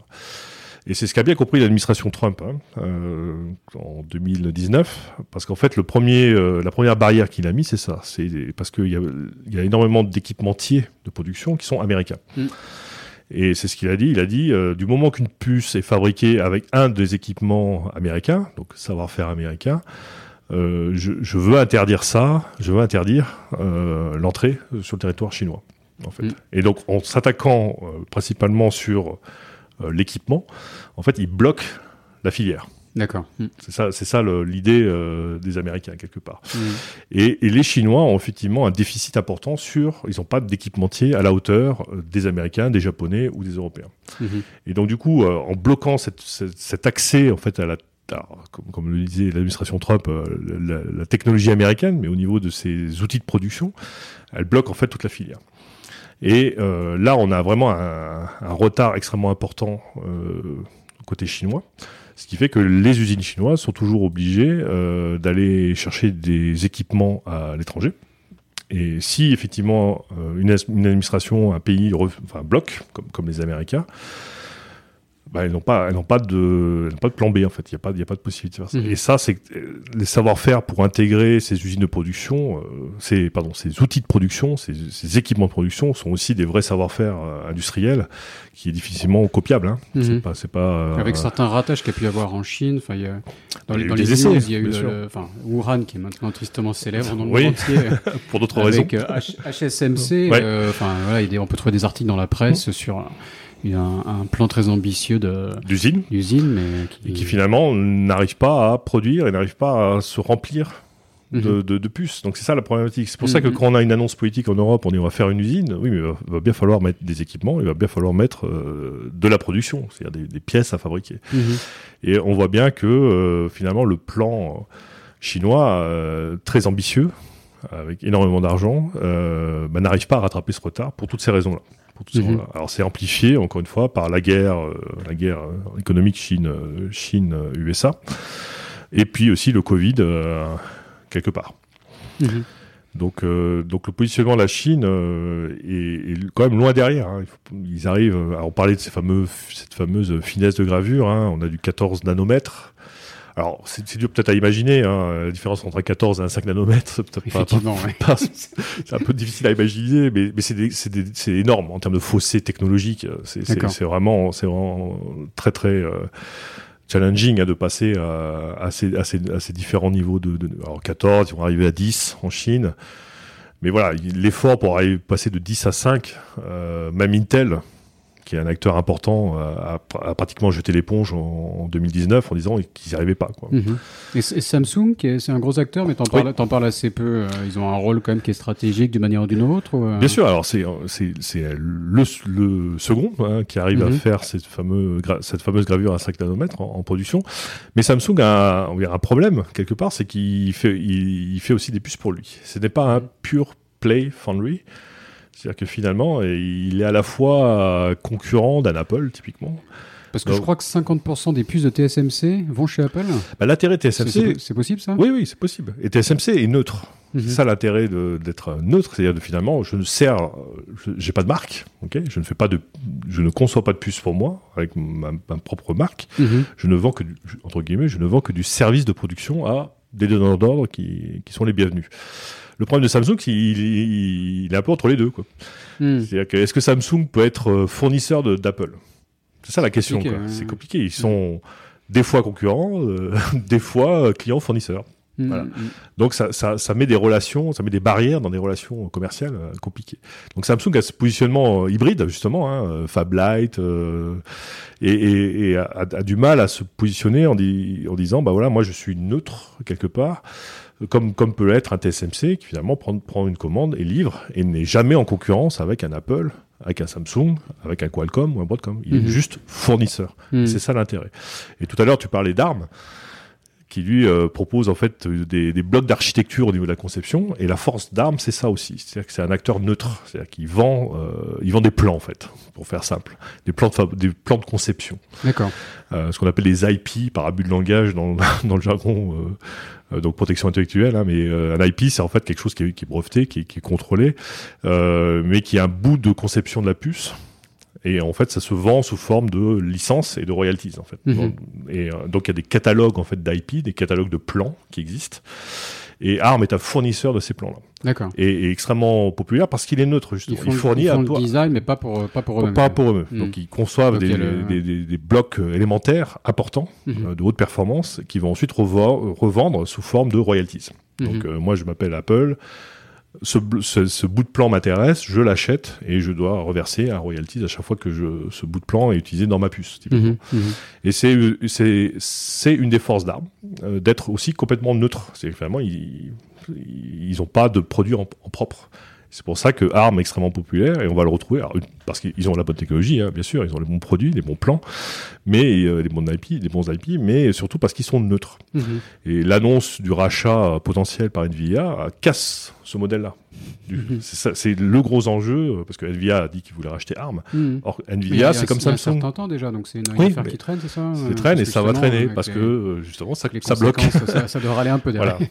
Parce que c'est comme c'est comme Samsung, du coup Nvidia est à la fois concurrent fournisseur. Ouais, ouais, ouais. Donc euh, les concurrents Nvidia sont pas du tout d'accord. Mhm. Voilà. Donc c'est cet aspect un peu neutralité qui fait la force de TSMC. euh, on va le retrouver aussi pour, pour Mm. des gens comme comme ARM. Euh, et c'est extrêmement important dans cette complexité de de donneurs d'ordre et de sous-traitance Mm. euh, de, de garder cet aspect-là. Je suis maître de ma technologie, euh, je suis toujours à l'état de l'art. Euh, et surtout, je, je suis neutre quelque part. Je ne Mm. suis pas attaché à un produit concurrentiel. C'est ça qui est important. Oui, tout à fait. Je voulais revenir sur un sujet qu'on a cité, l'aspect écologique. Euh, donc à Taïwan, j'ai lu que 7% de, de l'énergie à Taïwan euh, était utilisée par TSMC, je crois. C'est- C'est des chiffres qui sont quand même... On est dans un petit pays, mais bon, 7% d'é- l'é- d'énergie, c'est quand même très conséquent. Mhm. Euh, et on a aussi euh, l'eau. L'eau, Euh, ouais. Donc il n'y a pas eu de typhon l'année dernière. Ça. Et donc pénurie d'eau à Taïwan. Et Mhm. l'industrie est extrêmement gourmande en eau. Ouais. Donc autre problématique, c'est ça? Tendu, ouais. Bah, en fait, c'est c'est deux éléments fondamentaux qui, qui sont nécessaires à fabriquer un semi-conducteur. Il faut de l'électricité, il faut un. Il, faut- alors, il en faut en quantité, hein, comme, comme on le voit, mais il, faut- il faut aussi une, une stabilité importante. Mhm. Euh, il faut de l'eau. Pourtant, on a- on a- il y a eu des investissements dans l'éolien, je crois, sous l'impulsion d'Apple. Oui, alors après. euh, Donc c'était plus une annonce que, enfin, parce que si stabilité éolien en général c'est contradictoire, non Oui.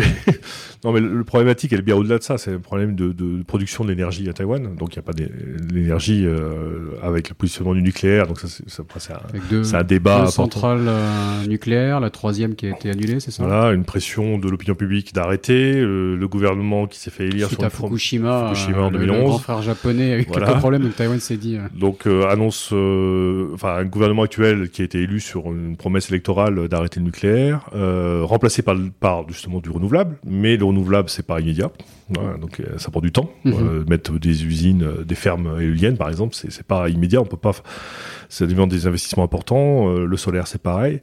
Euh, donc euh, finalement on, s'aperçoit que Taïwan est dans une, était dans une transition bah, intéressante hein, vers, vers de plus en plus de l'énergie verte, euh, mais euh, finalement la sortie du, du nucléaire s'avère euh, trop rapide hum, hum. par rapport à la, aux besoins, par rapport à la demande, notamment de l'industrie euh, électronique et du, et du semi-conducteur. Mhm. Alors après, il y a d'autres aspects politiques, nous, un référendum qui va arriver d'ailleurs à Taïwan, hein, sur finalement, euh, donc le gouvernement mm, du coup met sur la table cette, cette, cette, euh, cette, euh, ce point-là en demandant euh, à directement à l'opinion publique de, de trancher sur le, sur le nucléaire. Mhm. Euh, parce qu'il s'aperçoit que finalement, il a, il a- politiquement, il a du mal à, à, à suivre la promesse qu'il a faite au moment de ses, ses élections et de ses réélections. Ouais, très clairement. Donc, ouais. euh, Mhm. donc c'est donc c'est une difficulté. Mais pour revenir au semi-conducteur, il faut une, de l'électricité en quantité fiable, ce qui a été un frein en Chine hein, pendant longtemps, notamment dans les zones euh, développées de la Chine entre guillemets, donc toute la, la bordure est, hein, de Shanghai à Shenzhen, il y a eu pendant longtemps hein, des, des problématiques de- de- de- d'alimentation. C'est pour ça Mm. d'ailleurs que on a vu l'émergence du Sichuan en Chine, qui a plus d'électricité et plus d'eau, Mhm. hein, comme comme Ah, un- le une- fameux barrage des Trois Gorges, voilà, etc. etc., qui sont des zones qui, qui sont plus propices effectivement à développer du, du semi-conducteur, typiquement, Mhm. parce qu'il y a vraiment besoin d'électricité et de l'eau, effectivement. Même si l'eau, il y a, y a- y a beaucoup de recyclabilité hein, dans les processus, mais euh, malgré tout, c'est extrêmement gourmand. 87% de, de mémoire sur Ouais. chez TSMC, si je Mais, mais voilà, mais malgré tout, il faut l'alimenter. Et, euh, et Taïwan a aussi une situation un peu particulière au niveau, euh, au niveau de l'eau, au niveau hydrologique, euh, parce que alors, quand on se promène à Taïwan, on a du mal à voir qu'il y a de la sécheresse. hein. c'est tout vert, c'est un peu compliqué de- d'imaginer ça, mais c'est vrai que le système euh, est basé sur finalement ces fameux typhons euh, qui sont censés venir tous les ans à Taïwan. On voit le lit des rivières, c'est un, voilà, c'est un, un, lit de pierre. On voit un lit qui fait un ou deux kilomètres de large avec un, ruisseau au milieu. Et on s'imagine que quand il y a de l'eau qui arrive, ça doit être massif. Quoi. Voilà, mais c'est des, éléments un peu. Avec Taïwan étant extrêmement montagneuse, une île montagneuse, ça ruisselle sur toutes les montagnes. Et voilà, ça... Donc en fait, euh, on a besoin des typhons. Alors historiquement, on le sait même pour l'agriculture. Hein, euh, historiquement, euh, les réserves d'eau se construisent en été, mhm. au moment des typhons. Et il y a finalement peu de rétention, assez peu de rétention. Et donc il y a des barrages hein, à Taïwan évidemment, mais il suffit, c'est passé l'été dernier, qu'un été n'envoie pas de typhon sur Taïwan mhm. pour que les réserves ne se reconstituent pas en fait. Et c'est cette problématique qu'on a en ce moment, parce qu'on n'a pas eu de typhon l'été dernier. Et donc les, nappes, enfin la, quantité d'eau n'est pas suffisante pour alimenter euh, l'industrie taïwanaise en général, mhm. et donc en particulier les industries gourmandes en eau comme, euh, comme le, semi-conducteur. Mhm. D'accord, tout à fait. On va, bon, le temps passe, hein, donc on va passer un peu de temps euh, sur Grenoble, peut-être sur un exemple concret donc de Wise Integration, c'est ça qu'on va un peu détailler pour comprendre un, exemple concret de. Alors je sais pas si c'est lié directement, mais quand on entend ces effets d'annonce de 100 milliards investis par TSMC, on se dit que voilà, on a peut-être quelques pépites françaises qui peuvent en profiter. Euh, il y a peut-être des choses à faire. Exactement. Alors c'est vrai que Grenoble est particulier en, France, même en Europe, hein, euh, voire dans le monde. On, a, on a la chance d'avoir une, filière euh, qu'on appelle deep tech hein, dans, le jargon de, de l'innovation. C'est-à-dire qu'on a, on, a la chance d'avoir, d'une part le, CEA en France et le LETI en particulier à Grenoble, qui est un laboratoire qui innove énormément, qui fait beaucoup de recherches et qui essaime. D'accord? Donc euh, il y, a, y, a, énormément d'essaimages d'entreprises ou de startups qui se créent en récupérant en fait euh, les, les, inventions euh, du CEA mhm. et, et créer ces startups qui sont en fait basées sur des, des innovations profondes, hein, deep, euh, de, liées à la nanoélectronique, donc au semi-conducteur. Et donc on a une filière d'essaimage et de création de startups à Grenoble euh, historique. Euh, et qui marche toujours. Et, moi, j'y crois beaucoup parce qu'on voit arriver sur le marché ces startups-là qui, ont, qui ont des, vrais, des, des vraies valeurs technologiques, d'une part, des potentiels de marché extrêmement importants euh, et des vraies ruptures. Donc on est vraiment sur cet aspect euh, rupture, technologies de rupture, de rupture, ouais, mhm. de rupture dans, dans ce domaine-là, hein, la nanoélectrique. Donc euh, donc ça c'est extrêmement, euh, c'est une force, hein, euh, un de l'écosystème grenoblois, mais aussi de la force de pouvoir en fait sortir ces, ces enfin sortir ces, ces, ces startups, ces innovations. Et, et, et, les, et, les, amener à se développer pour, pour pouvoir adresser un marché global, mondial. Hein. Mhm.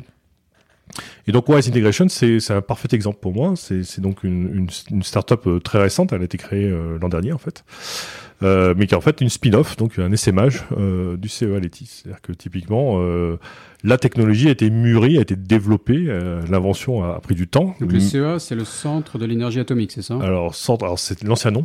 Il y a même une petite pile euh, nucléaire, je crois, quasiment au centre-ville de Grenoble. Euh, elle n'existe plus. Ah, j'ai habité deux mois à côté, donc c'était peut-être une rumeur. C'était... Non, mais par contre, Grenoble a été pionnier effectivement dans, dans l'énergie atomique. C'est la première pile, le premier, la première, le premier prototype d'usine nucléaire a été effectivement, elle s'appelait Mélusine, hein, pour mhm. information, cette pile, hein. elle était au niveau du CEA, elle était effectivement au centre-ville. Mhm. C'était le produit pilote en fait. Mais au-delà de ça, le CEA s'est transformé. Donc on parle de, de CEA euh, énergie alternative. Le A a changé. Ah. atomique alternative. c'est bien trouvé. Euh, voilà, Il y a des gens qui habitent juste en face. Hein, j'ai vu. c'est mieux d'être à côté en face de l'alternative que de l'atomique à choisir. Mais dans le CEA, il y a ce qu'on appelle le CEA Tech qui est en fait une, branche qui travaille euh, pas forcément que sur les énergies, hein, qui travaille sur des technologies fondamentales de base, et avec deux laboratoires à Grenoble et un à Paris. Et il y en a un qui s'appelle le LETI, qui est vraiment euh, dans le laboratoire euh, lié au nanoélectronique, à la, nano, à la nanoélectronique et aux semi-conducteurs. Mhm. D'accord, donc euh, avec évidemment une dimension énergétique in fine, mais c'est pas c'est pas le but fondamental. C'est pas travailler sur l'énergie atomique, c'est pas travailler forcément sur l'énergie alternative, c'est vraiment travailler fondamentalement sur les technologies euh, du semi-conducteur et de la nanoélectronique. Mhm. D'accord? Et donc Wise en fait se crée sur une invention qui sort de ce laboratoire. D'accord? Et euh, quatre cofondateurs décident de partir avec cette, euh, ces, ces, ces cette invention-là. Donc c'est une start-up du coup qui est à la fois euh, jeune et vieille quoi. Mhm. tu ne dis pas ce que c'est que l'invention, mais j'ose pas te poser la question non plus parce que j'ai peur de la réponse, donc je te laisse. Alors en, fait, ils utilisent, euh, on parle beaucoup. De... J'ai regardé le site web, j'ai pas tout compris. c'est pour ça que j'y vais à pas de loup. Alors en fait, ils, utilisent un autre matériau en plus du silicium, qui est aussi un matériau semi-conducteur. Donc il y a le mhm. silicium qu'on commence à connaître, on va dire. Euh, mais il y a d'autres matériaux. Et il y en a un qui s'appelle, c'est un nom un peu savant, le nitrure de gallium. Mhm. GAN, G-A-N, GAN, nitrure de ah, gallium. Qui est aussi un matériau qu'on connaît depuis un certain temps, hein, qui a des propriétés euh, intéressantes, semi-conductrices, mais, euh, mais qui va un petit peu au-delà du, du silicium dans certains aspects. Euh, et euh, l'idée, c'est de mettre les deux, donc mettre du GAN sur du silicium, pour faire simple. Euh, alors c'est très compliqué d'un point de vue production. Donc l'innovation, elle est vraiment là-dessus. C'est comment intégrer les deux matériaux, en fait, pouvoir bénéficier des deux des deux matériaux, pour faire simple.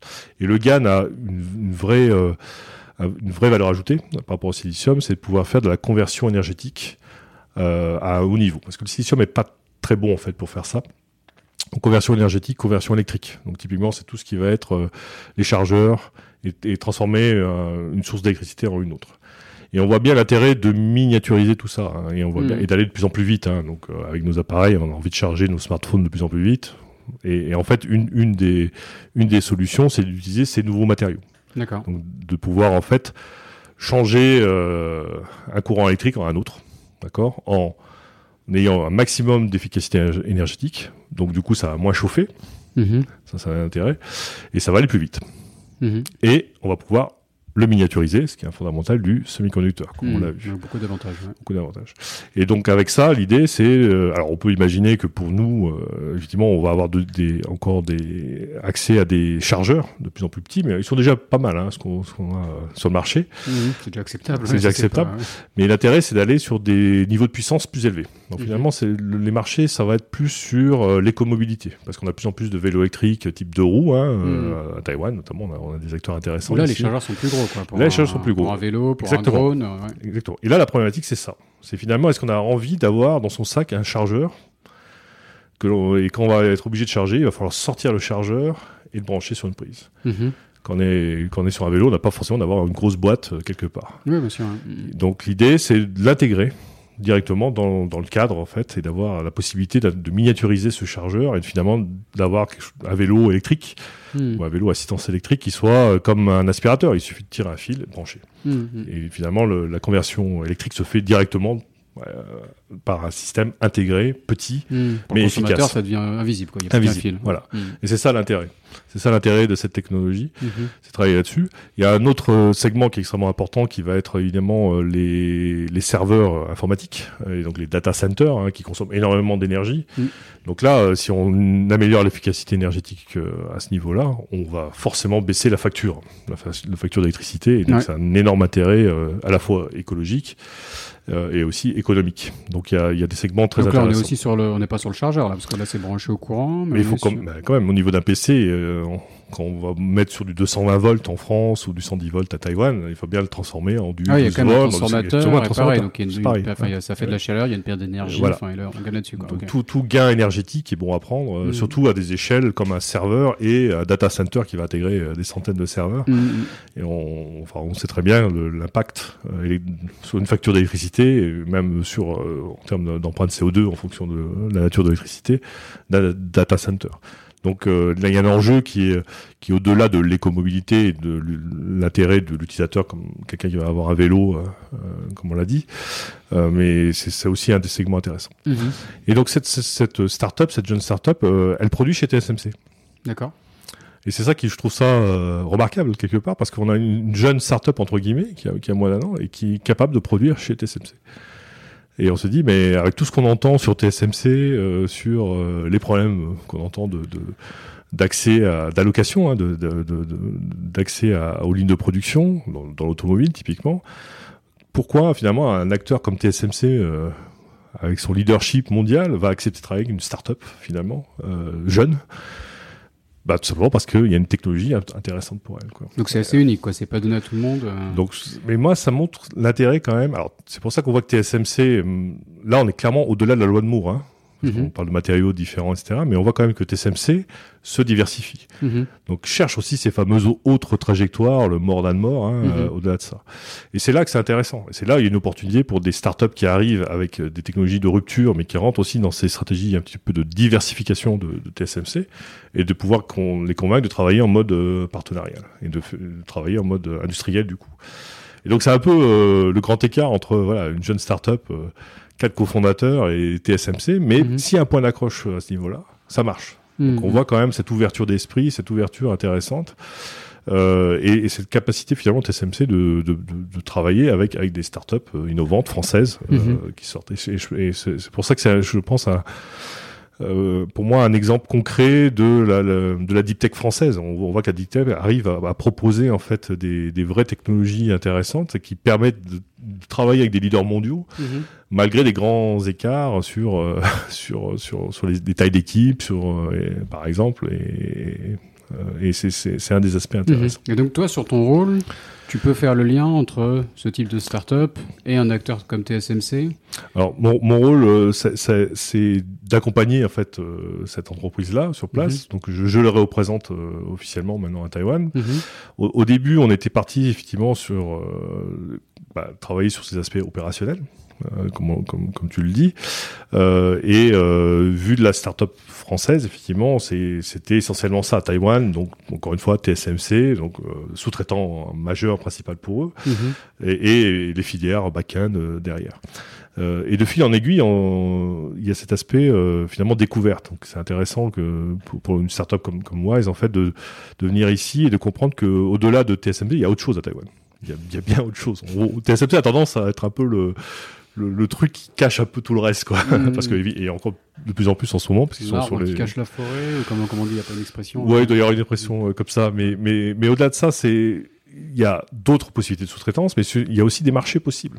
Et, et, et, je pense que ça a été une prise de conscience de, de la startup, de Wise, de, de comprendre.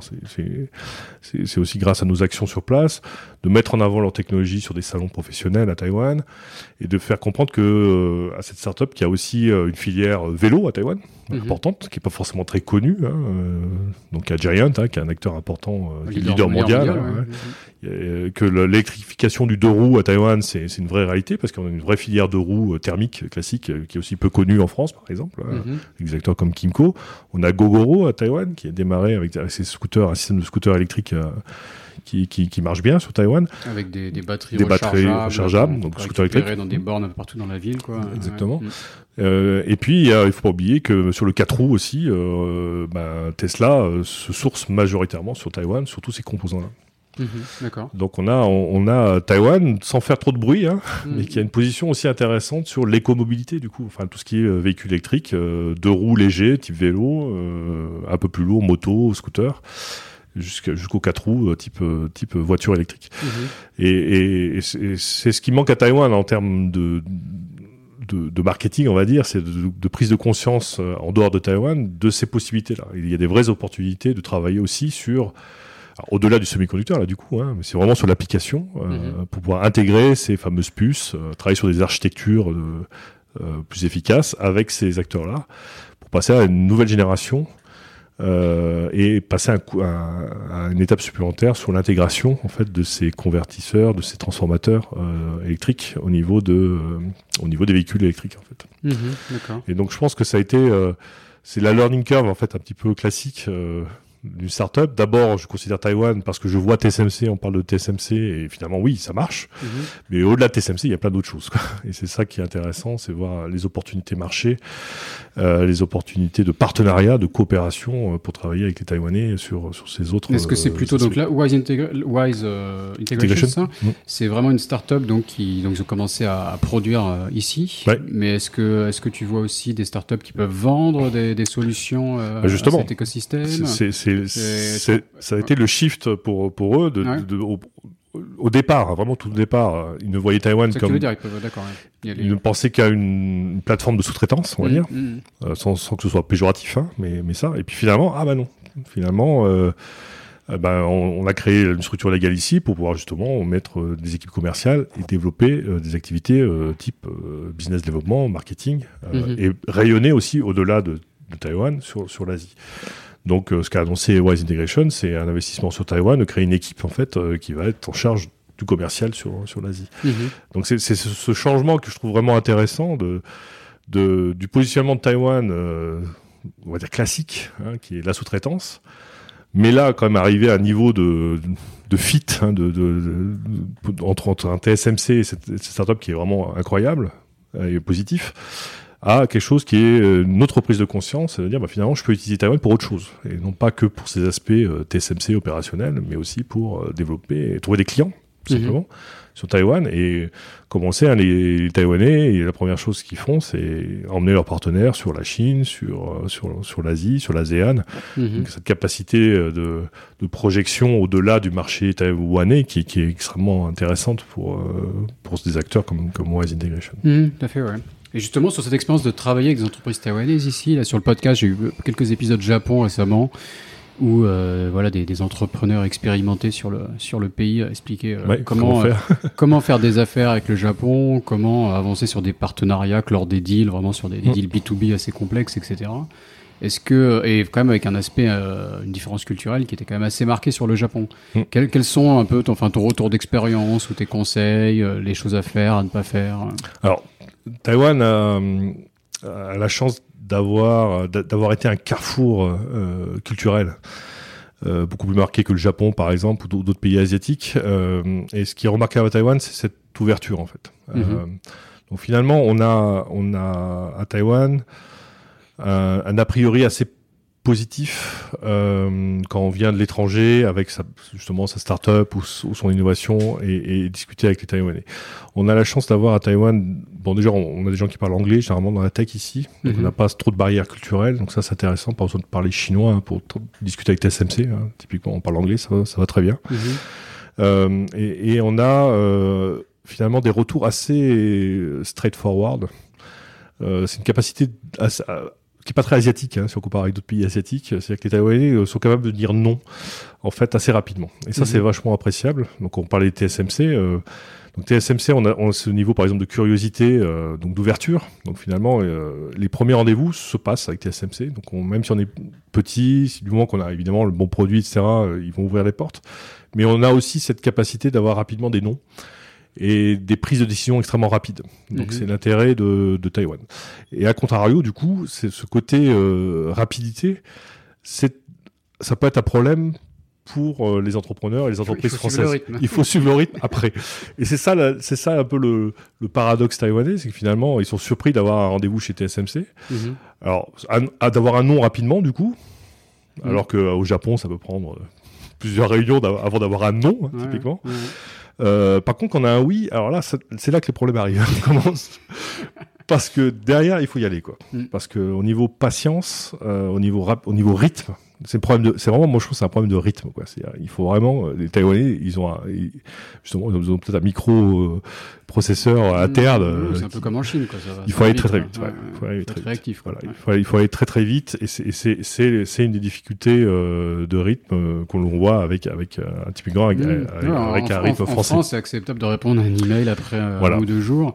En Chine, on est plus en messager mmh. sur WeChat et ça répond dans les cinq minutes, quoi. Voilà. Et, et, un exemple, et ce problème de rythme, il va au-delà de la communication. C'est pas juste justement euh, répondre à c'est bien au-delà quoi. Mm. C'est être prêt sur, euh, sur, investir, sur, sur développer. C'est une des difficultés. Euh, euh, je dirais importantes sur Taïwan. Euh, donc, donc en fait, le, il, il, faut avec Taïwan, il faut à la fois être, être vraiment sûr de sa technologie, être concret, Mhm.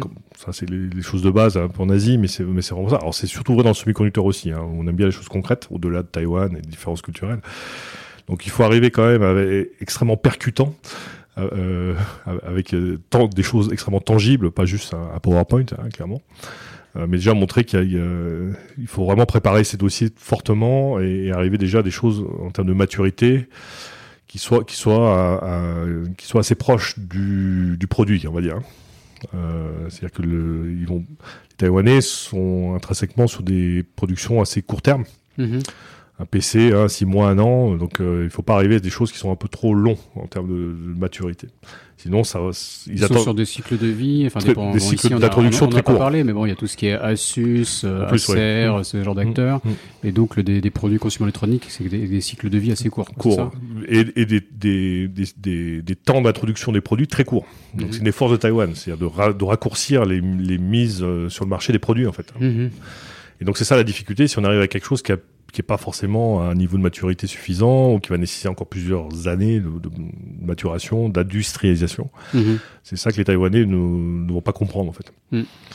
Euh, donc il faut vraiment être, euh, il faut des fois patienter un peu, revenir peut-être une année après et pas arriver tout de suite euh, avec quelque chose qui est un peu trop euh, euh, virtuel, on va dire. Mhm. Et c'est aussi toi ton rôle de sélectionner les bons dossiers, de conseiller les Bah, je- startups. euh, je les conseille, mais d'un autre côté, euh, je leur dis, bah, une fois que c'est une fois que c'est bon, il faut y aller. Et quand on met le doigt dans l'engrenage, par contre, il faut il faut jamais s'arrêter, quoi.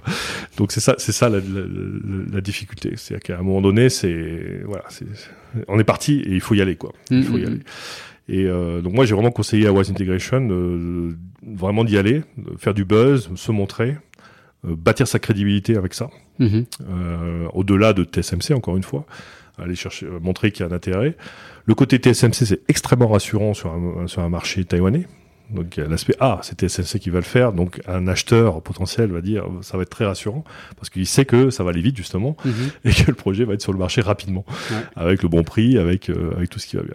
Donc c'est aussi un des intérêts de, de travailler aussi dans ce mode un peu dual hein, je sous-traite et je cherche un, un client euh, derrière. Et Mhm. il y a un effet un effet positif euh, derrière. Et une fois que c'est parti bah après moi euh, c'est bah il faut y aller. Il faut sortir les faut sortir les, les, les produits. Il faut il faut monter des projets euh, partenariales, il faut, il faut, il faut travailler euh, en bizdev euh, de façon extrêmement diligente, et surtout, il faut que l'opération suive derrière. Quoi. Mhm. Donc c'est ça, la, c'est ça la, la, la, la particularité. Mais c'est une particularité qui n'est pas uniquement taïwanaise. Hein, c'est vraiment aussi lié au semi-conducteur. Enfin, les gens du semi-conducteur le savent très bien, ça. Mhm. Donc il faut pas. Ça va être amplifié par ce côté court-termiste, on va dire, euh, taïwanais, mais, euh, mais c'est, vraiment important d'arriver au, au bon moment, on va dire, Mhm. euh, sur Taïwan. Donc, euh, travailler sur place, après c'est l'Asie, donc les relations personnelles, c'est important. Mhm. Donc ça, c'est extrêmement important. Alors avec le Covid, c'est compliqué, hein, forcément, de, Mhm. de, de, de voyager, de, de voir les gens. Mais ce côté investissement dans les relations personnelles, euh, c'est le côté très chinois, hein, très asiatique. Donc mais, même chez TSMC, mais- même dans la tech sûr, ici, on va, sûr. on va dîner le soir. On, Bien sûr. ouais. Bien sûr. C'est extrêmement important et c'est dans la durée. C'est pas euh, uniquement de temps en temps, c'est dans la durée. Quoi. Mhm. et, ça, on retrouve bien ce côté on va dire, plus traditionnel hein, de Taïwan, euh, très chinois, euh, très, Mhm. très On retrouve asiatique, parfois la, la vraie Chine ici, parfois, Voilà. qui a disparu de Chine, mais qui Mais conservée à Taïwan. Quoi. mais qui est là. Et, et c'est important. Mhm. Et c'est important euh, de, de travailler sur ces aspects-là. Euh, Parce que les niveaux de confiance se bâtissent comme ça, en fait. hein. Mhm. Donc il y a la crédibilité de la techno, de- etc., comme on l'a dit, mais il y a aussi euh, la, la crédibilité des personnes. Et comment bâtir la confiance, c'est aussi, euh, c'est aussi à, à- à ce niveau-là, au niveau Mhm. des relations interpersonnelles.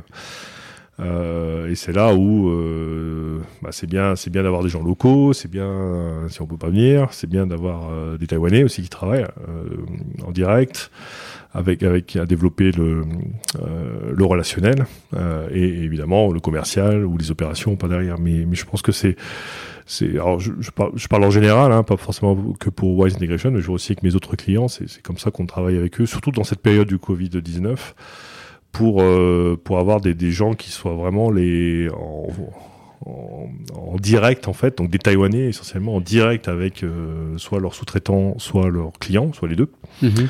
pour justement travailler sur cet aspect de, de connexion interpersonnelle fine euh, entre Taïwanais entre eux et, et en Mhm. attendant Ce qui, est que aussi, ce qui est aussi important. Quand on, on peut parler anglais chez TSMC, j'en suis sûr. Mais d'ici Oui. d'expérience, même, même en parlant le chinois, euh, voilà, de, de Taïwan à Taïwanais, la communication n'est pas la même. Et, ouais. Et surtout, c'est important dans cette période où on voyage pas, en attendant que euh, les voyages se, se libèrent, on va dire. Euh, donc, ils préparent un peu le terrain pour justement. Tu, tu sens des limites, toi, le- dans le business, avec ce rôle justement de, de faire le lien entre l'Europe et, non. Taïwan Non, non, justement parce ça, que ça marche assez bien, ça marche bien. à distance. parce que le rôle d'intermédiaire, fondamentalement, il existe dans la culture chinoise. hein. Donc, il- c'est pas moi qui l'ai inventé. hein. Le Mhm. rôle du consultant, c'est au-delà de ça. C'est-à-dire que entre dans la culture des affaires euh, chinoises et donc taïwanaises, il y a toujours eu des intermédiaires. Mhm. Et ça reste un, fondamental. C'est intéressant d'avoir quelqu'un qui va justement faire le pont. Et donc, et donc c'est assez naturel de, mhm. dire, bah, euh, monsieur ou madame euh, Intel va, va être l'intermédiaire entre vous et un client français mhm.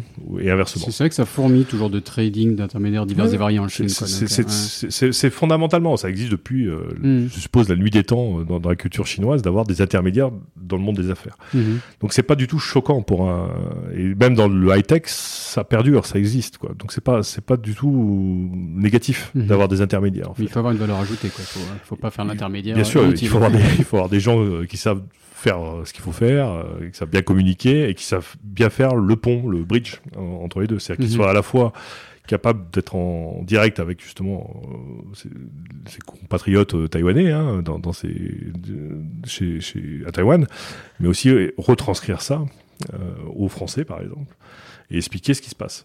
Donc il faut un peu avoir cette double culture et cette ouverture pour pouvoir vraiment faire le pont des deux côtés. C'est ça, mhm. c'est ça l'intérêt. Et on trouve à Taïwan des talents, on trouve des gens qui, qui permettent de faire ça aussi euh, et de faire vraiment le pont entre ces deux aspects-là. Donc mhm. si on a quelqu'un qui est trop taïwanais quelque part, il aura du mal à expliquer à un Français ce qui se passe. Quoi. Il faut être capable de, de, comprendre bien les deux, les deux aspects quoi, et de bien, mhm. faire l'intermédiaire. Oui, tout à fait. Mais c'est ce qu'on voit, voilà, c'est amplifié par le Covid-19, euh, mais il y a un vrai fondamental culturel qui, mhm. qui, est là et qui permet d'avancer. Je, je, me demande si tu as déjà répondu à ma question finale. un, hack, euh, comment, comment hacker Taïwan là tu, tu viens quasiment de répondre, non? Ouais, un peu, ouais. je, vais un, peu de le dire. Mais, euh, mais il, faut oser Taïwan. Il, il, faut pas. L'avantage, c'est que Taïwan, enfin, le coup de projecteur qu'on a sur Taïwan en ce moment, euh, médiatique, etc., va certainement ouvrir les yeux à, plein de gens. Et mhm. donc c'est effectivement intéressant de reconsidérer Taïwan si on l'avait pas considéré avant, parce qu'il y a des vraies opportunités. Et donc après, il faut, il faut vraiment, il faut vraiment considérer Taïwan pour ces aspects-là, de euh, à la fois euh, cette qualité de sous-traitance, alors techniquement mais pas que, hein, comme on l'a vu. Euh, et aussi cette possibilité de faire des affaires à Taïwan avec les Taïwanais sur un marché domestique et de rayonner au-delà. Et mhm. c'est vraiment les deux aspects. Il faut pas, il, faut, il faut pas s'auto-censurer par rapport à ça. Euh, les Taïwanais sont pas très bons en marketing euh, pour vendre leur île, hein, j'entends, euh, mhm. en propre. Donc euh, ils, ils, ont tendance à être plutôt low profile. Et mhm. On comprend pourquoi aussi pour des aspects euh, géopolitiques. Ouais, une culture même de, l'OEM, on a Exactement. Parlé, créer leur propre marque. Pas, en général, c'était pas dans le. Donc on a un, on a un vrai déficit de, de, ce qui se passe ici et des, des opportunités, des potentiels de mm. Taïwan. Mais on n'a pas parlé du, du, Covid et de la réussite exceptionnelle. Hein. C'est peut-être la, plus belle réucite au monde. Voilà, donc ça fait Covid, euh, l'économie avec un, un, taux de croissance à faire pâlir euh, le reste de la planète. Enfin, tous les voyants sont ouverts en ce moment. Tout est ouvert, donc ça c'est positif. Euh, donc, donc du coup, on a une prise de conscience que l'on voit. Donc, donc pour moi, c'est une vraie opportunité justement pour se lancer. Mm-hmm. Euh, pour venir, pour essayer les choses. Et, et finalement, on a, on a, une vraie curiosité, euh, une certaine tolérance par cette ouverture d'esprit, on va dire, à, Taïwan, euh, qui est intéressante. Euh, mhm. Et euh, Taïwan va chercher les technologies, va chercher les innovations. Mm. Ensuite, ils vont faire la production, ils, vont l'adapter, ils vont l'intégrer, ils vont la projeter sur un autre marché.